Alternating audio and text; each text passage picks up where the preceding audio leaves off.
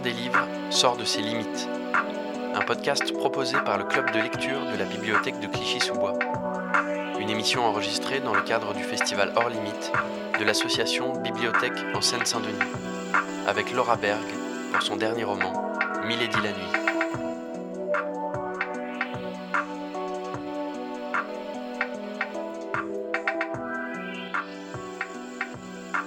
Comme les trois mousquetaires d'Alexandre Dumas, ils sont quatre. Armand, le vieux micheton pervers, Milady, l'entraîneuse rencontrée dans un bar à hôtesse dédié aux amours tarifés, et ses deux nouveaux clients, Cyril et Paul. L'un, le caïd, 28 ans, brutal, vulgaire, dealer et voleur. L'autre, son chauffeur, 26 ans, doux, au cœur pur et myope. Cyril et Paul se fréquentent depuis leur enfance, passés à Venon-les-Sablons, en Seine-et-Marne, où ils font les 400 coups. Ils emménagent dans le 16e arrondissement de Paris, dorment ensemble et vivent de petits larcins. Milady s'installe chez eux, se trouble le trouble, discutent, fument, picolent et couchent ensemble. Non sans ambiguïté pour Paul, qui tombe vite amoureux de Milady. Elle finit par les voler et par disparaître avec sa part de mystère. Ils la retrouveront et tout cela se terminera mal, quelque part en Bretagne. C'est là que Milady est née, Marie-Hortense Saunier, en 1982. Comme la Milady de Winter, Alexandre Dumas, la Milady de Laura Berg est une femme fatale, vénéneuse et trompée, qui finit de la même façon, morte jeune. Marie-Hortense le jour et Milady la nuit sont un seul et même personnage, une femme cultivée, douée pour la musique, le dessin et la littérature. Milady mène vite une vie sexuelle intense, une pute selon son premier amant. Elle monte à Paris où elle vit de son corps de grande blonde mince et distinguée comme Cyril et Paul, elle se perd à la recherche de l'argent facile. En parcourant Milady la nuit, Milady de Laura Berg, on pense bien sûr au film Jules et Jim de François Truffaut, mais aussi aux valseuses de Bertrand Blier. Les faits sont superbement relatés et nous emportent dans la vie de cette femme au caractère bien affirmé. L'autrice est une femme de mots et d'images, cela se sent. Les membres du club des lecteurs et lectrices L'Envers des livres et les bibliothécaires de la bibliothèque Cyrano de Bergerac de Clichy-sous-Bois ont plébiscité Milady la nuit dans le cadre des rencontres littéraires de Clichy-sous-Bois et sont ravis de recevoir Laura Berg pour leur seconde émission radiophonique. L'Envers des livres sort de ses limites. Un podcast proposé et à écouter à l'occasion de l'édition 2022 du festival Hors Limites de l'Association des bibliothèques en Seine-Saint-Denis. Laura Berg, bienvenue. Et merci d'avoir accepté notre invitation. Merci à vous. Vous êtes diplômée de l'école des beaux-arts de Rennes et de l'école de la photographie d'Arles. Vous travaillez comme photographe indépendante au sein de l'agence coopérative Picture Tank. J'y travaille plus, elle n'existe plus, mais j'y ai travaillé. Oui. Très bien. Merci. Spécialisée dans le portrait et le reportage, vous êtes l'autrice de Photoportrait, un livre de technique photographique. Pour Actes Sud Junior, vous écrivez la photo à petits pas en 2010 et animez un marathon photo pendant les rencontres internationales de la photographie en 2011 à Arles. Vous écrivez le scénario de Marie Curie, bande dessinée parue en 2015. Enfin, en 2021, vous publiez Milady la nuit chez Serge Chaffran. Est-ce que cette présentation vous convient, Laura Berg? Ah oui, tout à fait. Oui, oui. Cher Laura Berg, nous vous invitons donc à nous accompagner tout au long de cette émission pour découvrir les portraits de la brigade dressés et présentés par Jalal Bentaleb, Maher Nouira et Marie Quesever. Pour écouter la lecture d'un extrait de Milady la nuit proposé par Monique Legrand. Pour découvrir la carte postale sonore réalisée par Vincent Baudet. Pour participer à une discussion autour de votre roman avec Carole Simon, Émilie Mouquet et Nathalie Dufour. Pour vous soumettre à l'interview insolite de Maurice Degbo. Pour vous laisser bercer par la lecture d'un nouvel extrait de votre roman par Fatia Mouna Hadji. Pour écouter la chronique On a lu, on a aimé de Manuela Pellatan. Et enfin, pour écouter un dernier extrait de votre roman lu par Antoine Richard. Lucas Roxo et Vincent Baudet nous accompagnent à la technique tout au long de cette émission. Sans plus attendre, cher Laura Berg, nous vous laissons entre les mains de Jalal Bentaleb, Maher Nouira et Marie Quesever pour les portraits de la brigade.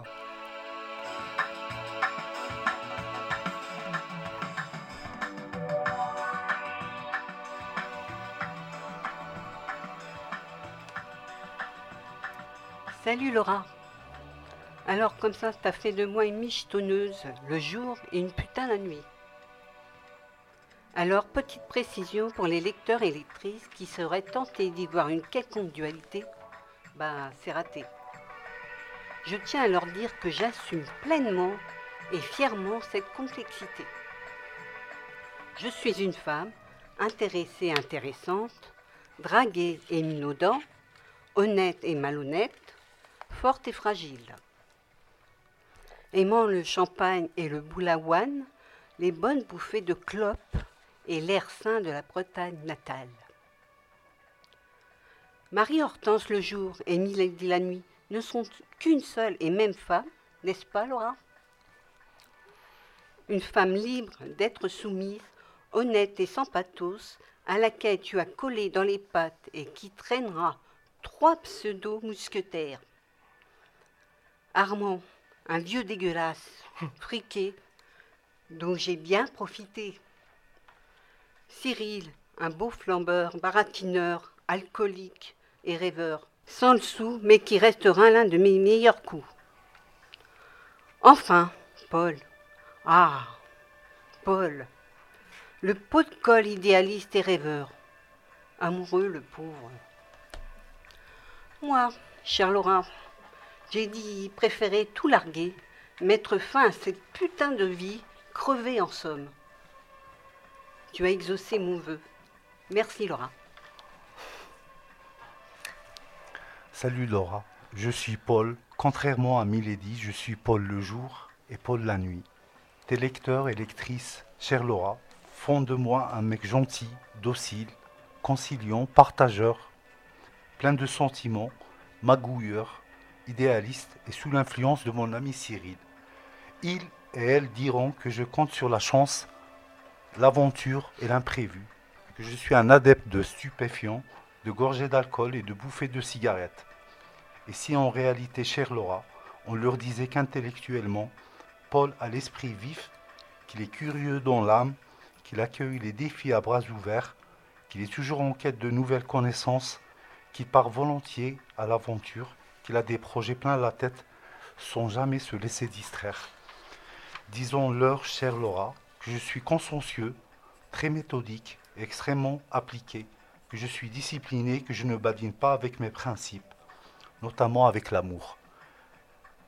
Que mon charme naturel et ma bienveillance font de moi une personne agréable et donc attirante, que je suis plein de tendresse, que j'adore choyer et gâter ceux que j'aime. Ah, Milady, un compagnon de route, un apôtre des temps modernes en quelque sorte, Saint Paul accompagnant dans l'abîme, l'illustre Cyril ou Clovis pour les intimes, la Sainte Marie, Hortense et la démone Milady. Cyril. C'est comme ça qu'on m'appelle. Et jamais je n'oserais mettre Clovis sur mon patronyme. Merci, cher Laura, de ne pas m'avoir appelé ainsi. N'en déplaise à Paul.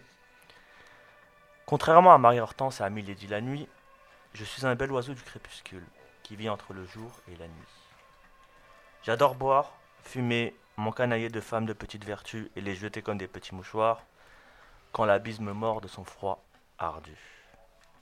D'ailleurs, la première fois que j'ai rencontré Milady la folie, je n'ai pas perdu mon temps.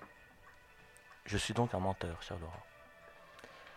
Comme tu le souhaitais, Paul et moi, amis d'enfance insécables, nous avons payé, accueilli, aimé, puis baisé.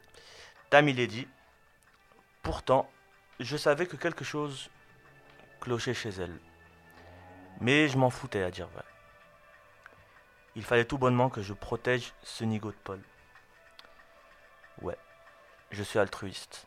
C'est mon côté pile. Et ça, chère Laura, tu l'as très bien compris.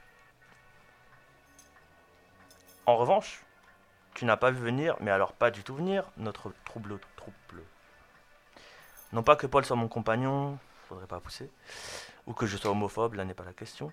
On voulait tout simplement que tes personnages t'échappent un temps soit peu et qu'ils s'amusent un peu. Rien que pour ça, mille merci, très chère Laura. Pour tout te dire, Paul se connaît moins que je le connais. On dort ensemble, on vit ensemble et on a même failli crever ensemble. Même Milady et son aura n'auront pas pu s'opposer à ça.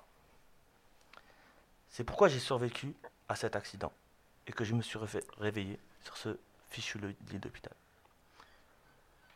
Explique-moi, explique-nous le silence de ma voix quand ce nigo de Paul est rentré et que j'ai compris que ton histoire prenait fin. Que le mur de la mort avait emporté Milady. Qu'est-ce qui a foiré, chère Laura? Dis-moi, dis-nous s'il te plaît. Éclaire-moi. Qu'est-ce que tu en penses? Je pourrais vous répondre euh, de cette manière, ça s'est produit. Euh, J'ai un ami un jour, euh, il avait un chat vraiment très sympa et, on m'a dit voilà, bah, son chat s'est fait écraser. Et quand je l'ai vu, je lui ai dit mais qu'est-ce qui s'est passé? Enfin, j'ai eu besoin de me représenter la route, euh, son chat, qu'est-ce qui, a bien pu se produire? Enfin, j'avais envie de peut-être de toute façon il n'y avait plus rien à faire, mais me dire comment on aurait pu éviter. Et il a eu ces mots. Il m'a dit ça s'est passé. Et en définitive, euh, quand quelque chose arrive, c'est comme ça. C'est, euh, on peut difficilement, euh, on l'admet ou on l'admet pas, mais de toute façon, c'est là, ça s'est produit. Et ensuite, la manière qu'on aura de le visiter et ce qu'on va en faire, c'est un peu euh,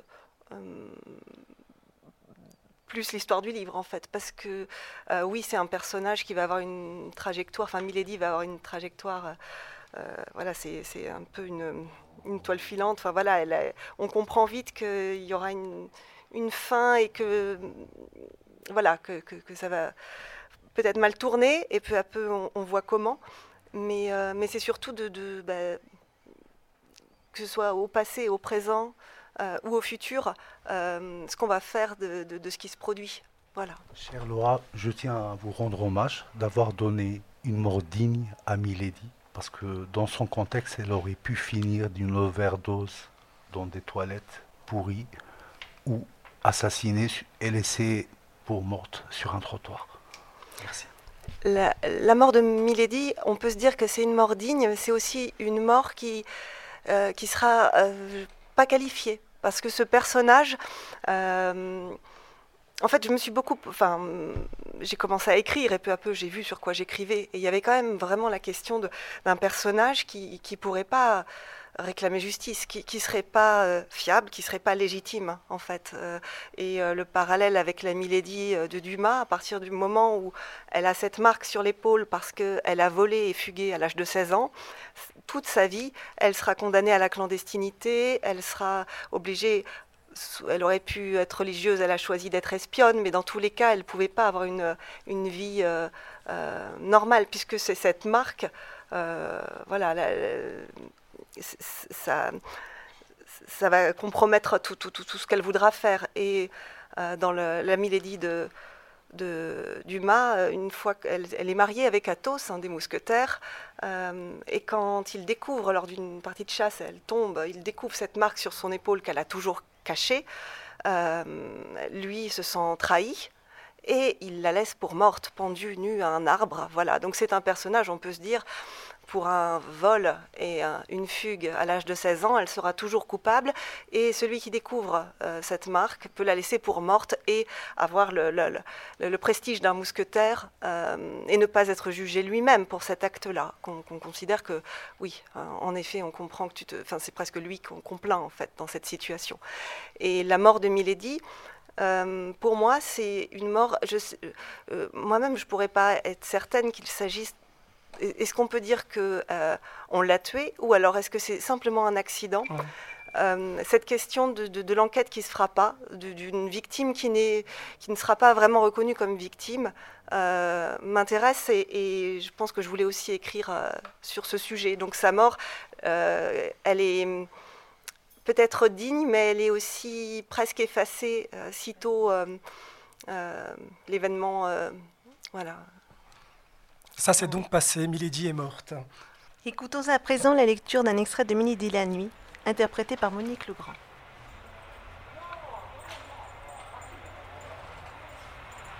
Le soleil brille jusqu'au soir sur le pont de Birakeim. Les pigeons s'approchent et picorent leur reste de chips, la couenne du jambon. J'ai une surprise, dit Paul. Il glisse la main dans sa poche intérieure pour sortir des framboises. Le jus a coulé de la barquette et salit sa veste en cuir. Sa tache à mort, fais voir.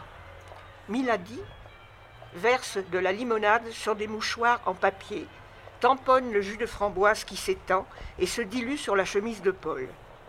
Lui ne dit rien.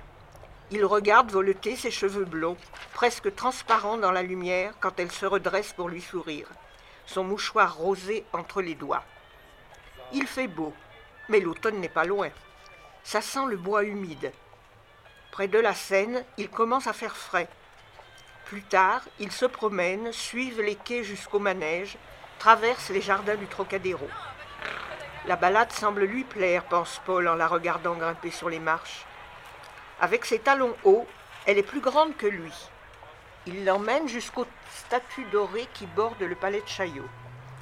C'est ma préférée, dit-il, devant celle qui a les mains dans le dos. Il détaille les figures juvéniles et gracieuses, les yeux vides et bien lisses, sans pupilles. L'une nourrit des oiseaux, une autre essore ses cheveux. Parmi elles, la silhouette d'un jeune homme. Son corps est plus fin, plus délicat que celui des femmes. Il a la taille d'un adulte et l'apparence d'un enfant. Il porte un arrosoir. C'est l'heure où l'on se fait attraper par les odeurs de crêpes chaudes sur l'esplanade, par les chiens en peluche qui jappent et tournent devant les étals. Paul et Milady visitent les boutiques de souvenirs. Ils enfilent des tubes lumineux à leurs poignets, remontent des boîtes à musique pour se faire deviner des chansons. Appuyés au parapet, ils partagent une bière, en profitant de la vue sur la Seine et les jardins. Tout Paris, dit Paul. J'aurais dû prendre un pull. Il lui prête sa veste. Les bras nus de Milady frissonnent dans les manches lourdes et froides. Elle se blottit contre lui. La tour Eiffel se fond dans le ciel noir. Il plisse les yeux pour discerner ses contours. Bientôt elle s'éclaire, se couvre de paillettes. On siffle, on photographie au flash, on applaudit. Quelques minutes plus tard, le scintillement s'éteint. Tu viens souvent? demande-t-elle. Paul acquiesce. Il désigne un angle de la rambarde où deux jeunes femmes mangent un sandwich. Quand la place est libre, je m'installe là. Mais on va rentrer si tu as froid. J'ai acheté des pansements pour ton tatouage, comme tu m'as dit. J'ai même passé l'aspirateur. Nous vous proposons maintenant, cher Laura Berg, de parcourir la carte postale sonore réalisée par Vincent Baudet.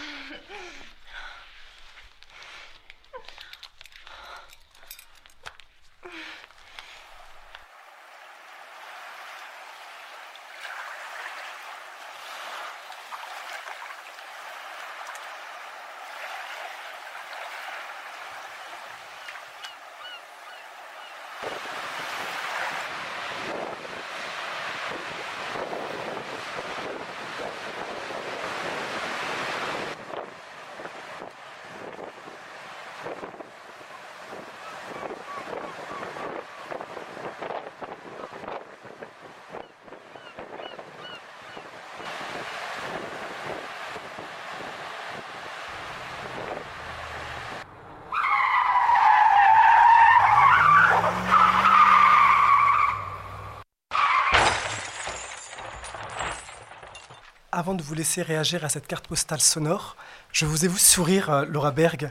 Pouvez-vous nous dire, me dire, euh, quel est le moment qui vous a fait sourire? Le moment, je ne sais pas, mais la pensée que j'avais, c'est.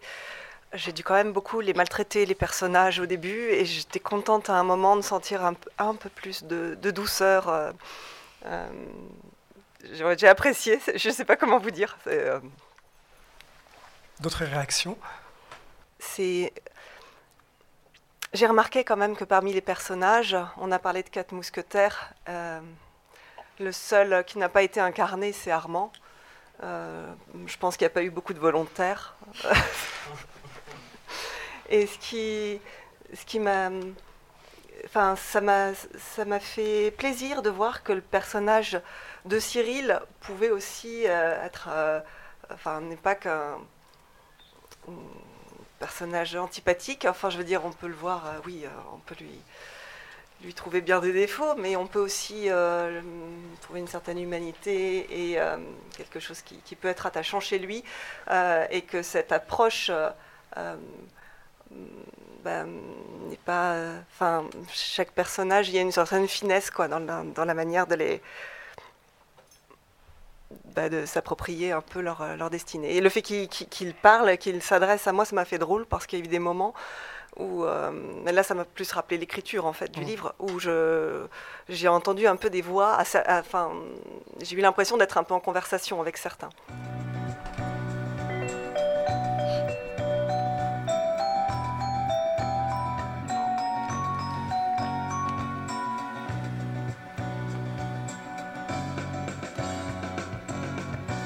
C'est le moment de retrouver nos trois expertes, nos trois mousquetaires, Carole Simon, Émilie Mouquet et Nathalie Dufour, pour que vous puissiez échanger avec elles autour de votre roman. Émilie, Alors, euh, chère Laura, on est ravis de relire avec vous euh, Milady la nuit, qui est un texte qui nous a surprise. Euh, ce roman, c'est pas vraiment une histoire d'amour, c'est pas vraiment non plus un polar, c'est pas un roman qui explore euh, la société, à une ce, n'est pas un roman qui explore la société à une époque particulière. Il y a bien des intrigants, euh, une intrigante, mais l'intrigue, parfois, on a du mal à la, saisir. Alors, vous nous avez déjà répondu euh, quelque part euh, tout à l'heure sur cette question, mais est-ce que c'est l'envie de raconter une histoire ou l'envie de mettre en scène des personnages dans un décor qui a motivé l'écriture de Milady la nuit? Pour moi, il y a une histoire. Après, ce qu'elle veut dire pour chacun des lecteurs, je sais ce qu'elle veut dire pour moi. J'aurais du mal à, à, voilà, m'avancer davantage. Euh, je pense qu'en tant que lectrice, moi, j'ai du, je suis assez mal à l'aise avec euh, des histoires qui vont avoir une, euh, soit une morale ou en tout cas, euh, bon, par exemple, je sais pas, la version de, de, Perrault pour le petit chaperon rouge. euh, elle peut dire plein de choses, mais quand même c'est assez clair et ça me met assez mal à l'aise. J'ai du mal à me positionner. J'aime bien avoir euh, de la place en tant que lectrice. Alors peut-être que voilà, cette histoire, il y, a- le point de départ en fait. euh, euh, du, salon, enfin le lieu, euh, ce lieu de rencontre et de parole, d'une première rencontre. Ces personnages qui sont le fait d'être deux comme ça et d'avoir cette vie sans attache, ils sont finalement très hum, réceptifs à cette rencontre et ils sont capables de, s'engager dans cette relation du jour au lendemain sans, voilà, sans retenue, en fait. Ça les rend peut-être assez libres d'aller d'aller vers elle et puis de la suivre.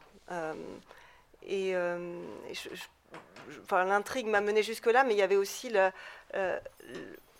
pour moi l'histoire, c'est quand même l'histoire de est-ce que c'est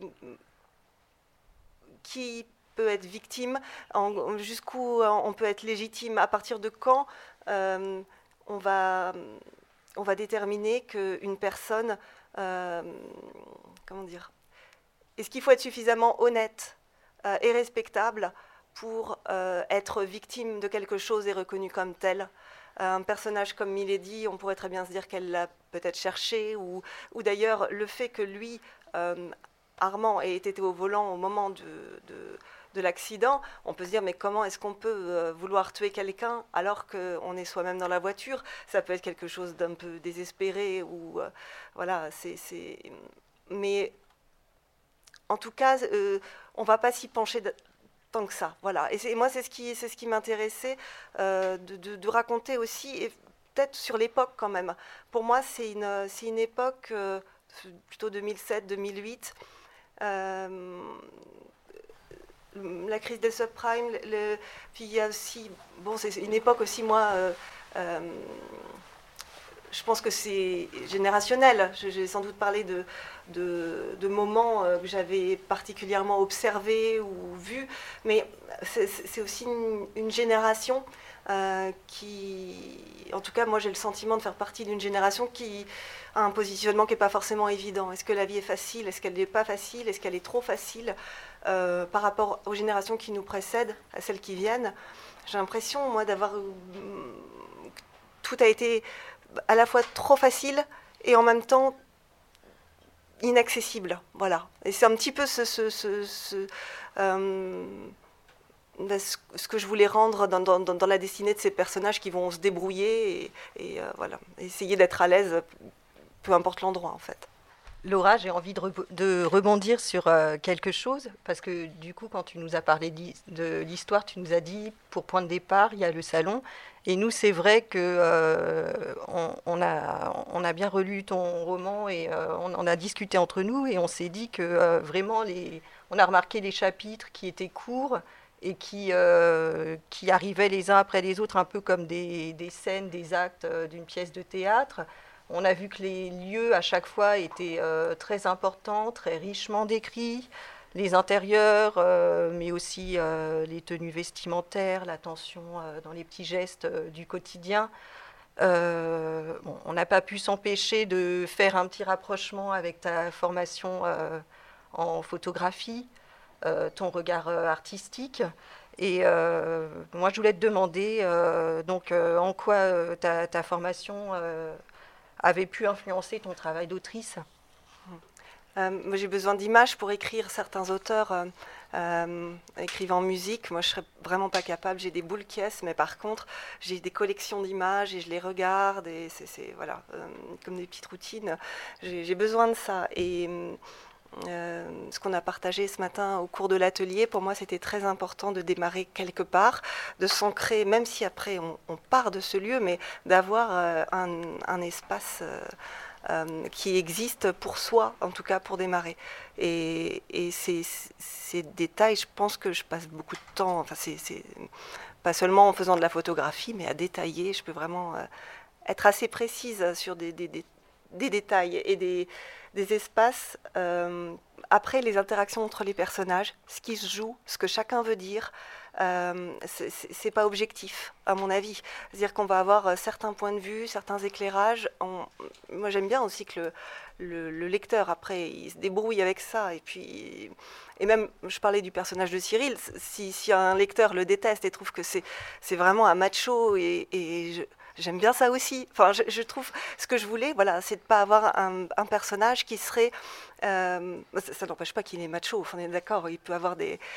Mais euh, je, ne voulais pas que on puisse avoir un avis très tranché et unanime sur les personnages. Et je pense que j'ai quand même besoin d'attaches et de points de repère. Et les décors pour ça sont, sont très importants pour moi euh, en écrivant. Oui, et donc leur tenue vestimentaire, ce, qu'ils font. En fait, on, s'est dit qu'on en apprenait beaucoup plus sur les personnages à travers leurs attitudes et à, travers tous ces petits détails qu'à travers ce qu'ils pouvaient dire, puisque finalement, euh, pour, pour, la plupart, enfin, souvent, ils, ont aussi des postures euh, où euh, on n'arrive pas à savoir exactement si c'est la vérité ou pas on n'a vraiment que des bribes et des fragments euh, qui apparaissent à certains moments. Et euh, la seule vérité euh, qu'il y a, eh ben, c'est ce décor que vous décrivez très bien. et puis c'est aussi juste se demander comment des personnages peuvent s'attacher, enfin, comment ils peuvent s'attacher les uns aux autres sans avoir complètement confiance parce qu'il y a quand même une méfiance euh, et une envie de découvrir, par exemple pour Paul, qui elle est vraiment, qui elle est. Mais elle est, enfin quand il la rencontre, euh, c'est aussi euh, tout un aspect de sa personnalité qu'elle assume. Et ce qui, ce qui, voilà, je, je pense que c'est qu'on peut se méfier et être proche malgré tout, s'aimer malgré tout et se regarder sans se faire confiance. Et la confiance que Paul lui accorde, elle est presque, on a, envie de lui dire attends, euh, atterris un peu. C'est ce que fait souvent Cyril, qui lui est peut-être euh, un peu trop cynique. Euh, si, on le compare, mais en définitive, c'est aussi pour ça qu'ils sont interdépendants et qu'ils ont besoin d'être ensemble. voilà, pour cette histoire. Vous, avez déjà dit à plusieurs reprises lors de notre échange que effectivement vous laissiez beaucoup de place au, au lecteur pour que lui-même euh, se fasse son histoire à travers celle que vous avez écrite. Mais du coup, euh, on imagine, on devine beaucoup plus qu'on en apprend euh, via votre écriture. Et personnellement, moi, j'ai eu du coup une empathie assez compliquée à mettre en place vis-à-vis des, personnages. du coup, pourquoi ne pas vouloir traiter plus profondément de cette question aussi des sentiments? Je, pense que hum, les sentiments sont présents dans, certains dans certains détails, dans, les, les, attentions qu'ils auront les uns pour les autres.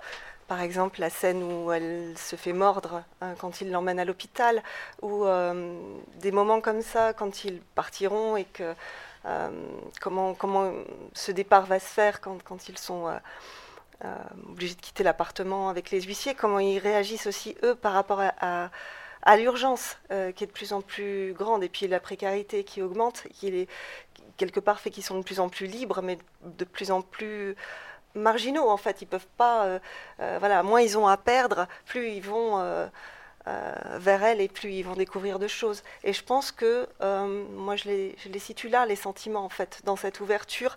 ils sont, hum, comment dire, ils vont avoir une manière de s'attacher ils sont tous les deux capables de s'attacher très fortement, très vite et de se détacher également, un petit peu comme un, un, personnage qui serait orphelin ou voilà, qui, qui, va devoir euh, euh, se débrouiller alors que bah, il, il, pas grand chose et qu'il faut qu'il se tourne devant, euh, bah, devant un environnement qui va pas forcément être accueillant. Voilà.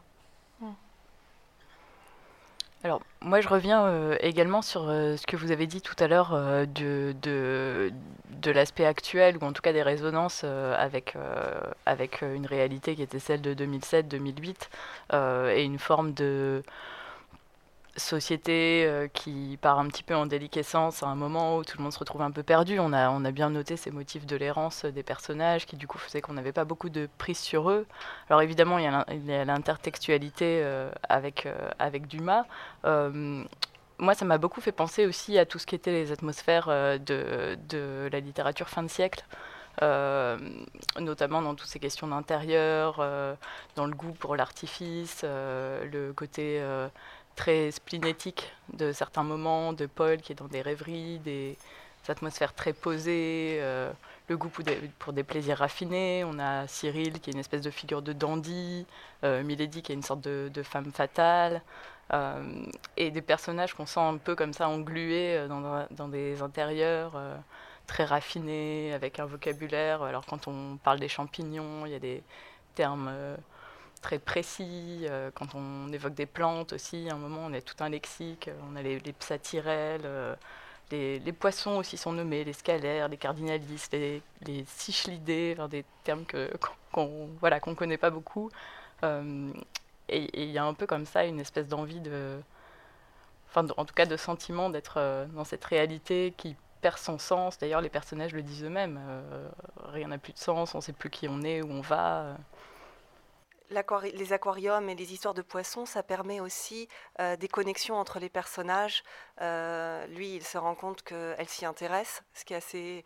Hmm, il saoule tout le monde avec son aquarium. Donc là, est-ce qu'elle réagit comme une hôtesse qui va s'intéresser à tout ce qu'on lui raconte parce qu'elle est payée pour ça et parce qu'elle sait qu'elle euh, aura plus de chances de voilà, de poursuivre la soirée avec lui si elle s'intéresse à ce qu'il lui dit, ou alors est-ce que vraiment elle s'intéresse au poisson Est-ce qu'il est en train de se faire avoir? Euh, Je pense que les, détails, euh, la précision, c'est aussi, euh, par exemple, même pour les plantes ou l'histoire de, la grand-mère de Paul, ça donne aussi, pour moi, quelques, éclairages sur, sur ce qui a pu être constructeur pour lui aussi, et comment il était enfant, et comment il s'est cette forme de, naïveté euh, jusqu'où, quelque part, il n'a pas perdu ce qu'il euh, ce qu'il peut décrire dans, dans son enfance. Vous avez souligné tout à l'heure que effectivement personne n'avait voulu incarner Armand. Effectivement, euh, encore moins que les autres personnages, c'est un personnage qui fait envie d'être incarné. pourquoi l'avoir justement à ce point noirci par rapport aux autres qui, même s'ils ont leur côté noir, ont aussi leur côté clair et justement à qui qu'on a envie de creuser? Parce que ça peut arriver. je vous répondrai parce que euh, il y a des personnages, il y a des gens euh, dont j'ai vraiment, enfin, j'aurais vraiment du mal à, trouver quelque chose. Alors peut-être, hein, mais j'arrivais pas à, voir ce qui pouvait le rendre attachant. Euh, par moments, il peut être fragile après son accident, il a besoin d'aide, il il, mais, mais non, si j'arrive pas à le rendre attachant, c'est parce que à mes yeux, il ne l'est pas. en fait, j'adorerais pouvoir euh, faire en sorte que tous les personnages le soient et, regarder tout le monde de, cette manière, avec le bénéfice du doute, mais pour lui, je ne l'ai pas, pas autant qu'avec les autres. La figure d'Armand, euh, elle incarne quelque chose, je trouve, et aussi, euh, les fuites et l'instabilité de, de, Milady, pendant tout le roman. Enfin, moi, je l'ai ressenti de cette manière-là parce que euh, Milady, elle se veut libre, elle veut euh, s'identifier à Milady Winter, elle est intrigante, elle est séductrice, mais Paul, euh, par rapport à ça, il la rapproche tout de suite de Constance de Bonafieux, de la sensible. elle, elle veut pas du tout se reconnaître là-dedans. elle la trouve sotte, elle la trouve crédule. Mais moi, je trouve que bon, il y, a une dualité euh, dans, dans, dans, Milady et euh, bon, euh, c'est ma vision des choses, mais moi, j'ai pas pu m'empêcher de, de, penser au King Kong théorie de, de Virginie Despentes et à sa vision de la société patriarcale, de du contrôle de la sexualité féminine. Euh, bon, euh, dans, ton roman, il y a bon, euh, le corps de la femme, c'est un fil conducteur, la relation à l'argent aussi. Et je voulais voir si tu avais une intention derrière ces thématiques. Oui, l'intention c'est, explique aussi pourquoi le personnage d'Armand n'est pas très sympathique. C'est qu'il incarne ce qui n'est pas du tout nuancé. Euh, dans, cette domination euh, masculine où vraiment c'est en fait c'est un personnage dont on ne peut pas se moquer voilà on peut pas euh, on, on pourra pas si, à un moment on, le défie, on, en revient. Voilà. Et je, pense que après, que ce soit un accident ou non, en tout cas, on ne peut pas s'attaquer à lui et on ne peut pas le mettre en cause. Et quoi qu'il se passe, c'est pas lui. Alors, la fin est un peu différente, mais en tout cas, c'est n'est pas lui euh, qui pourra être euh, interrogé euh, en tant que suspect. Lui, il sera celui qui va au contraire pouvoir se plaindre et demander un peu réparation. Et c'est en fait, il y a le corps de la femme et la position de Milady, ce qu'elle fait pour s'en sortir. Mais quand je parlais de, peut-être quelque chose de générationnel, c'est que ces deux personnages Paul et Cyril, euh, quelque part, sont, aussi euh, un peu insignifiants. En tout cas, ils, n'arrivent pas à, être respectés. Et, euh, ils n'ont plus, plus ça avance et moins ils auront la possibilité d'être respectés et plus. Donc, ça leur donne une certaine liberté qui fait qu'ils peuvent aller de, la Courneuve au 16e arrondissement, à n'importe quel endroit, pour, et se débrouiller, essayer de se. voilà comme un peu comme des caméléons et en même temps parce qu'ils sont paumés et que quelque part ils n'ont pas la maîtrise des codes de ce qui fait qu'on est établi, qu'on a une position établie. Et je pense que le personnage d'Armand, c'est vraiment le, personnage qui abuse d'une position établie. Pour moi, c'est ça, et qui va avoir un ascendant. Euh, on ne sait pas de quoi elle a peur, Milady, mais on sent bien qu'elle a peur. Et pour moi, c'est l'histoire aussi d'une emprise. Voilà. Et que ça va être difficile à qualifier, parce qu'on a toujours l'idée, euh, quand quelqu'un a peur, on lui dit de pas avoir peur. Quand c'est plutôt les femmes qui vont subir des violences conjugales. Donc si je dis une femme, mais quand on est victime de violences conjugales, on, plein de gens seraient là à donner conseil. Mais enfin, euh, pourquoi elle n'est pas partie? Pourquoi elle n'a pas fait ça? Pourquoi elle, est, pourquoi elle est revenue? Pourquoi On a toujours l'idée. Euh, mais il n'empêche que l'emprise et cette peur et comment s'en défendre, euh, la scène dans l'armurerie, elle se rend compte qu'il n'y a rien qui pourra la protéger, qu'il n'y a, rien, ce qu'elle voit autour d'elle, qui pourra la mettre en sécurité, parce que c'est bien plus profond que ça. Et quelque part, si c'est pas Armand, ce sera un autre, mais qu'il y a quelque chose qui, qui, fait qu'elle ne sera pas de taille. Quoi, voilà. Et je pense que c'est le fond de l'histoire pour moi. Il y a Paul, Cyril et Milady, le personnage éponyme de votre roman. Il y a également une autre femme dans ce roman, Jeanne. Est-elle sous l'emprise d'Armand? Pouvez-vous nous parler d'elle? Euh, Jeanne travaille euh, chez Armand, elle lui fait la cuisine. Euh, je pense que je, je ne pense pas qu'elle soit tant que ça sous l'emprise d'Armand, dans le sens où il a besoin d'elle et qu'à partir du, je pense qu'elle elle est, elle est, suffisamment revêche pour pour pour s'en protéger. elle est elle est chez elle. Elle est bretonne, elle est établie. Elle, euh, lui, quelque part, euh, c'est celui qui arrive. Je pense qu'elle est capable de prendre de la distance et de ne pas se laisser marcher sur les pieds. Maintenant, elle a quand même un statut euh, où elle est employée et elle n'aura pas vraiment toujours le choix. Mais je pense que c'est un des personnages les plus libres, peut-être, face à lui. Eh bien, Laura, Merci euh, pour euh, cette traversée, euh, cette, retraversée de Milady la nuit, qui est un texte qui, en tout cas, a beaucoup stimulé nos imaginaires et, qui a fait écho à beaucoup de choses pour nous. Merci à vous.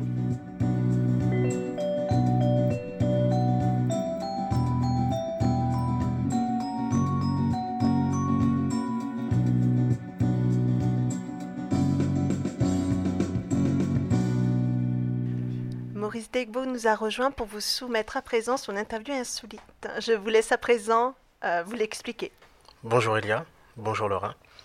Alors le concept des questions insolites, c'est des questions qui me sont venues après la lecture de votre roman.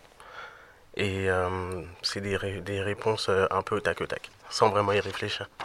Est-ce que vous seriez plutôt Marie-Hortense ou Milady? Un peu des deux. c'est... Je pense que une Marie-Hortense qui se prend pour une Milady, voilà, qui, euh, qui va et vient. Est-ce que vous préfériez passer une nuit avec Paul, Cyril ou les deux euh, oh, Quand même les deux, oui. Est-ce que vous vivriez plutôt dans le 16e arrondissement de Paris, à Veneux-les-Sablons ou à Bobigny Les trois, c'est ça justement. En tout cas, j'aime l'idée de pouvoir euh, euh, traverser les trois et, je pense que je me sentirais chez moi nulle part véritablement. En tout cas, pas vraiment dans le 16e arrondissement, mais, mais j'y ai quand même euh, aussi observé. Euh, je, c'est des, des, lieux qui ne me sont pas inconnus en tout cas. Fumeriez-vous plutôt un joint ou une cigarette? Ah Là, j'ai arrêté de fumer, donc tant qu'à faire, je me dirais plutôt un joint parce que, enfin, autant marquer le coup. Préférez-vous Sébastien Salgado ou Snapchat? Ni l'un ni l'autre. Je, suis désolée. Mais euh, pour moi, Salgado, c'est trop. C'est trop beau pour autant de. Enfin, je sais pas. C'est des très belles images et en même temps, je suis assez mal à l'aise des fois euh, qu'elles soient si belles et qu'elles évoquent euh, tant de, de tristesse. Snapchat, fou. non plus. C'est pas ce qui va me toucher particulièrement. Mais si vous me parlez de photographie, ou en tout cas de. je préférerais en tout cas. Je serais plus intéressée par ce qui va circuler sur Snapchat ou par des, images qui vont peut-être perdre un peu ce statut d'œuvre, mais qui vont. comment dire Avoir de l'importance et être moins. moins impressionnante. Voilà. On a parlé des personnages féminins. Est-ce que vous seriez plutôt Jeanne ou Milady? Dans le sens où est-ce que vous préférez servir un homme ou vous servir d'un homme? Je crois qu'elles font un peu la même chose quand même. Parce que euh, le personnage euh, de Jeanne, elle fait pas ça pour rien. Elle y trouve son intérêt. Euh, je pense que les deux font ce qu'elles peuvent pour se débrouiller et, et je dirais que je sais que je peux être amenée à faire l'un ou l'autre en tant que enfin, pour survivre, pour vivre, pour euh, euh, parce que moi aussi j'ai fait beaucoup de petits boulots et que il y a un moment où oui j'ai pu servir des gens comme j'ai, enfin je ne sais pas comment dire, euh, j'ai vendu du nougat, j'ai vendu des fleurs, j'ai j'ai chanté dans la rue, j'ai fait pas mal de choses différentes et à chaque fois j'y ai trouvé, j'y ai trouvé un intérêt. De toute façon, je me lasse assez vite, donc c'était pas plus mal. Cette précarité m'a aussi permis de, de, découvrir des choses. Mais euh, j'ai pas, l'illusion de, faire un métier qu'on aurait choisi, qui nous fera vivre jusqu'à la fin de notre vie.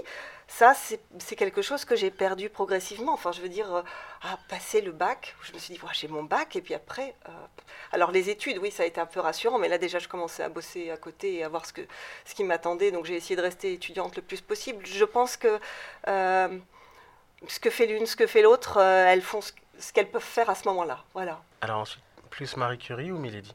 Ah, mais les deux, parce que justement, euh, Milady, alors en tant que personnage dans le roman de Dumas, c'est euh, moi si j'aime aussi ce personnage, c'est parce que pour une fois, c'est pas non plus Emma Bovary, elle n'est pas en train de, elle, elle se lamente pas, elle, elle, est, elle est quand même très, elle agit beaucoup. Euh, enfin, je dis pas que Emma Bovary n'agit pas, mais moins quand même. c'est quand même un personnage qui va vraiment, ouais agir autant qu'un homme. Alors après, évidemment, elle n'aura pas... Euh, euh, mais pour moi, c'est un grand personnage en littérature et, et, et elle va pas se dégonfler, elle va pas se dire qu'elle n'est pas en droit de faire ce qu'elle fait, puisque de toute façon, euh, il faut qu'elle se débrouille. Et, ce qui... tu parles de Marie Curie, moi, ce, que, ce, que, ce, qui, ce qui me touche vraiment dans le positionnement qu'on peut qualifier aujourd'hui peut-être de féministe de Marie Curie, mais qui qu'elle n'a pas revendiqué à, à l'époque, enfin, de ce que je sais comme féministe, c'est que simplement, elle s'autorisait les mêmes choses qu'un homme. Après, si c'était pas possible, si par exemple elle pouvait pas aller sur le front euh, euh, pour les radiographies, enfin voilà, pour aller euh, soigner des soldats pendant la guerre, eh bien, s'il fallait trouver des moyens, elle, cherchait une solution. Mais euh, c'est pas parce que c'était interdit, à partir du moment où elle pensait que c'était juste et légitime, elle le faisait. Et elle s'autorisait, euh, voilà, elle se sentait légitime. En fait, c'est cette légitimité euh, vraiment qu'elle n'a pas, c'était, c'était pas euh, militant, c'était simplement affirmé et vécu, quoi, vraiment comme. Et, et, Pierre Curie, pour le coup, on parle de Marie Curie, mais euh, Pierre Curie, quand elle n'a pas été nominée pour le, euh, pour le Nobel, c'est lui qui a écrit pour dire non mais elle a fait au moins la moitié du travail, elle a été à l'initiative des recherches. Et, combien d'hommes auraient fait ça à, cette époque en fait? A, Je pense que devant Marie Curie, euh, un homme pouvait faire ça. Enfin, c'est pareil, quelqu'un qui a vraiment agi. Est-ce que vous êtes plutôt lecture ou Netflix? Lecture, si je suis seule, lecture. Mais bande dessinée quand même beaucoup. Pour vous, enfin, on a vu que vous aviez un grand rapport à la photo qu'on retrouvait dans le roman. Est-ce que Milady la nuit serait plus, mieux adaptée au cinéma ou en BD Au cinéma. La bande dessinée, euh, j'adore en lire, mais je suis assez difficile et je pense que, surtout un personnage comme je pense que non, je, verrai plus ça au cinéma. Peut-être que le temps, euh, euh, je, le vois plus se dérouler. Peut-être que je l'ai pensé en l'écrivant davantage comme des, scènes qui pouvaient bah, être filmées plutôt que. Après, j'adore la bande dessinée, mais je pense moins. Voilà. D'accord. Est-ce que vous préfériez une bouteille de boulawan ou de champagne? Du champagne, j'ai redécouvert, c'est bon quand même. Et ben, comme ici on n'a pas de champagne, on préfère le Sidi Ibrahim, on vous offre une bouteille euh, de Sidi Ibrahim. Ah, mais je bois tout. Hein. Merci. À boire avec modération, cher Laura Berg. Bien sûr. Cher Laura Berg, nous vous proposons un nouveau temps de lecture proposé par Fatia Mounahadji. Quand elle s'est reconnue sur les avis de recherche, avec sa robe rouge sous le soleil, près du pont de Berakem, le papier gondolé déjà sous la pluie, l'encre bavée, combien de jours était-elle restée offerte au regard dans les rues de Paris, flanquée d'une description comme on l'en lit pour une maison à vendre, un chat perdu? Ses joues étaient devenues brûlantes. Elle avait maudit l'auteur de cette photo volée avec un portable, Paul. Avec son regard abattu, ses à col roulé, c'était lui, bien sûr. Il avait appelé plusieurs fois au bar depuis qu'elle était partie. Elle l'imaginait coller des affiches sur les murs, un seau à la main. Il était plus coriace qu'elle ne l'aurait cru. Le soir même, elle avait teint en noir ses cheveux blonds, déjà décolorés. Mais pour qui tu te prends? lui avait-elle dit en l'appelant d'une cabine. Enlève ces putains d'affiches, arrête de me chercher. Elle lui avait coupé la parole pour le traiter d'abruti, de débile, de con, alors qu'il répétait Mais tu es où? Je peux venir? Comment tu vas? Elle repense à sa voix, depuis, à ses intonations douces, insensibles au mépris, et elle se sent confuse, plus molle et plus chaude chaque fois. Elle lui en veut, mais elle aimerait l'entendre. Puisque le mal est fait, elle profite de la pluie pour sortir, une pluie franche et hostile où elle avance à grands pas, comme les autres. Elle accélère, serre le foulard à carreaux qui masque ses cheveux, le bleu, celui en soie, elle l'a laissé à Paul. Cet idiot de Paul. Les résidents se sont plaints de sa présence. Il lui laisse trois jours pour quitter le grenier. Elle devra se faire discrète et tenir le chien en laisse d'ici là. Trois jours. Charitable, le type du syndic lui a proposé d'imprimer son, CV des fois qu'elle chercherait du boulot. Les anciennes du bar étaient nostalgiques du temps où les passes valaient encore quelque chose. Un bout de trottoir, une chambre en location, une caravane garée pas loin. Ce n'était pas facile, mais la plupart des filles négociaient en direct. Marie-Hortense n'avait pas connu cette époque. Lorsqu'elle était arrivée à Paris, au printemps 2003, le racolage passif était devenu un délit. Il y a toujours des féministes pour approuver ce genre de mesures. Des bourgeoises trouvaient la loi courageuse, ont mené un combat contre l'avilissement des femmes. Les flics les embarquaient sans préavis. Au passage, on expulsait celles qui n'avaient pas de papier, et elles étaient nombreuses. Une concurrence déloyale, disaient les anciennes. Toujours plus précaires et plus jeunes, les petites nouvelles cassaient les prix. Peu à peu, on les avait reléguées à la périphérie. Certaines s'étaient recyclées comme escorts. Encore fallait-il être sexy et patiente. Devant une webcam, l'effeuillage et le chat n'étaient qu'un moyen d'attraper les clients, de négocier des rendez-vous, le porno circulait gratuitement sur Internet. Fallait plus croire qu'on pouvait manger en faisant du téléphone rose. Marie Hortense s'était adaptée à son temps. Elle avait signé un contrat de commercial dans un salon de massage où elle travaillait à la commission. Son pourcentage, déjà mince, était revu à la baisse les jours où elle n'atteignait pas son quota. Les clients déboursaient plus de 300 euros pour une expérience tantrique avec finition à la main. Ils étaient exigeants. Ainsi, en plus des prestations attendues, elle devait pratiquer la pole dance, le body body naturiste et sensuel.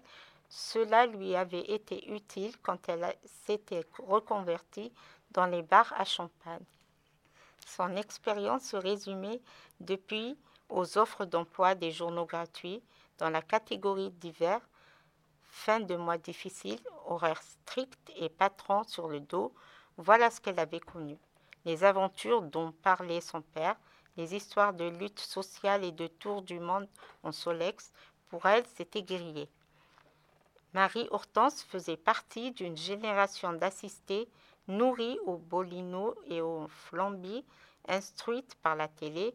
Elle incarnait auprès de ses parents l'individualisme qu'ils avaient combattu, une jeunesse incapable de défendre autre chose que sa place dans la file d'attente. Le souvenir de leurs leçons de morale au dîner ravive ça.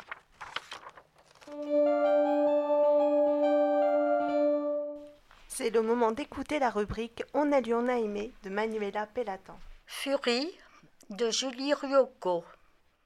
Ce témoignage poignant raconte le quotidien d'un peuple écartelé entre la violence de l'État syrien et les violences perpétrées par les djihadistes de l'État islamique en Irak et au Levant, faites d'exécutions, de tortures et de disparitions. Ce roman témoigne du combat des Kurdes syriens contre Daesh, afin de ne pas laisser s'éteindre le souvenir des victimes. D'ailleurs, Assim, un des personnages, attribue sur de faux papiers les prénoms des défunts. Si l'on veut sauver les hommes, il nous faut sauver l'histoire en se rattachant à une mémoire. Enfin, Fury est également un bel hommage rendu aux femmes qui ont contribué aux différents soulèvements lors de ce que l'on a appelé alors les printemps arabes. Fury est un beau premier roman et est empruntable à la bibliothèque de Clichy-sous-Bois. Merci Madame Pellatan. Et pour clôturer cette émission, nous vous proposons un dernier moment de lecture par Antoine Richard.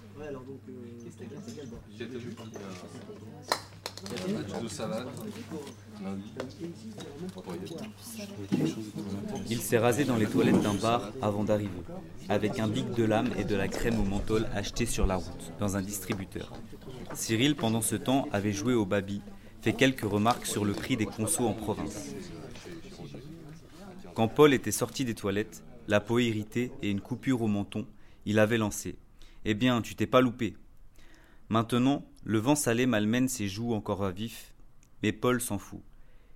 Elle leur a donné rendez-vous à la terrasse d'un café, dans une station balnéaire. Elle est au rendez-vous, avec un peu d'avance même. Il commande une bière, la pression la moins chère.